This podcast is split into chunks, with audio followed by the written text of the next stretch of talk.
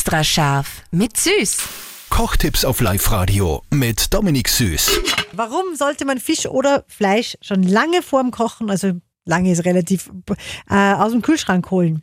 Weil spart Energie und verringert die Garzeit. Beim Steak fast um ein Drittel. Erstens mal genau, das, du sparst zum Teil Energie und, und es dauert nicht so lange, beziehungsweise wird es viel gleichmäßiger einfach. Jetzt stellt man sich einfach wieder das Steak vor, ich nehme das aus dem Kühlschrank aus, ich habe vielleicht nicht 3, 4 Grad und jetzt lege ich das in die heiße Pfanne, dann ist außen schon voll heiß und kriegt schon Krusten und innen muss es erst von 3, 4 Grad einmal erhitzen und nicht von Raumtemperatur 20 Grad. Ist das schon mal gut und du schreckst das Fleisch nicht so.